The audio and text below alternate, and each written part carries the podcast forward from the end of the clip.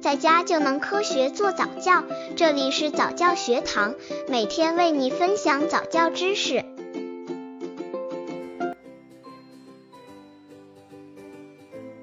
宝宝几个月可以学爬行？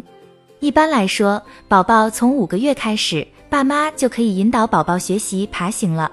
但是，宝宝学习爬行是要经过一个阶段的，对于不同的阶段，宝宝爬行的功力也会逐渐增强。刚接触早教的父母可能缺乏这方面知识，可以到公众号早教学堂获取在家早教课程，让宝宝在家就能科学做早教。下面来看看宝宝学习爬行的三个阶段。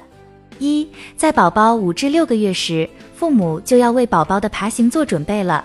他会趴在床上，以腹部为中心，向左右挪动身体打转转。渐渐的，他会匍匐爬行，但腹部仍贴着床面，四肢不规则的滑动，往往不是向前爬，而是向后退。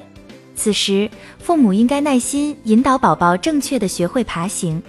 二，宝宝六至七个月的时候就能够不用支撑独自坐稳后，可能很快就可以开始爬了。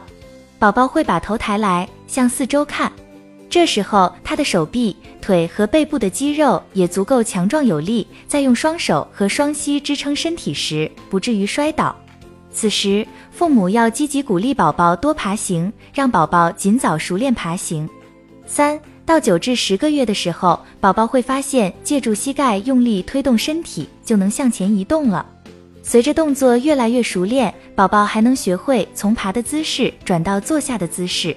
宝宝甚至还能掌握一种高级爬行技巧——交叉爬行，就是向前爬的时候移动一只胳膊和另一侧的腿，而不是同时移动同侧的胳膊和腿。